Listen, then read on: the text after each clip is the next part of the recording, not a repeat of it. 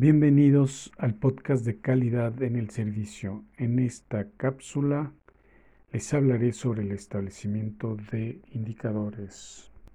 Iniciamos. El esquema para el establecimiento de indicadores es el siguiente. Etapa 1. Identificar el mapa de proceso o cadena de valor de la organización. Etapa 2. Definir operacionalmente cada proceso seleccionado.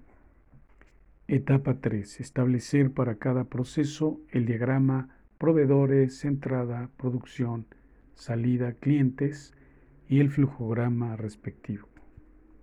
Etapa 4. Definir indicadores de gestión. En esta etapa incluimos el informe y la comunicación de los indicadores, así como la ficha del indicador. Una vez definidos los diferentes tipos de indicadores, se recomienda no más de cinco indicadores por cada proceso. Es de suma importancia considerar los siguientes aspectos. 1. Concretar los objetivos de los indicadores, de modo que estos sean coherentes con los objetivos estratégicos.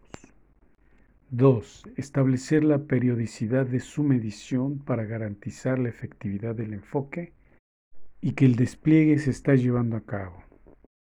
3. En aquellos que procede establecer comparaciones y relacionarlos con actividades de benchmarking y actividades de aprendizaje, hacerlo.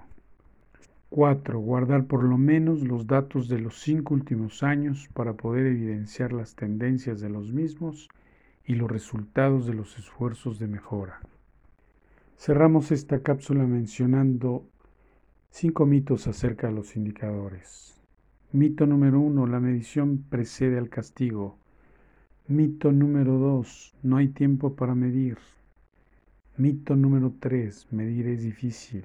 Mito número cuatro, hay cosas imposibles de medir. Mito número cinco, es más costoso medir que hacer.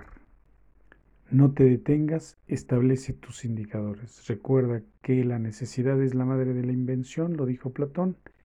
Hasta la próxima.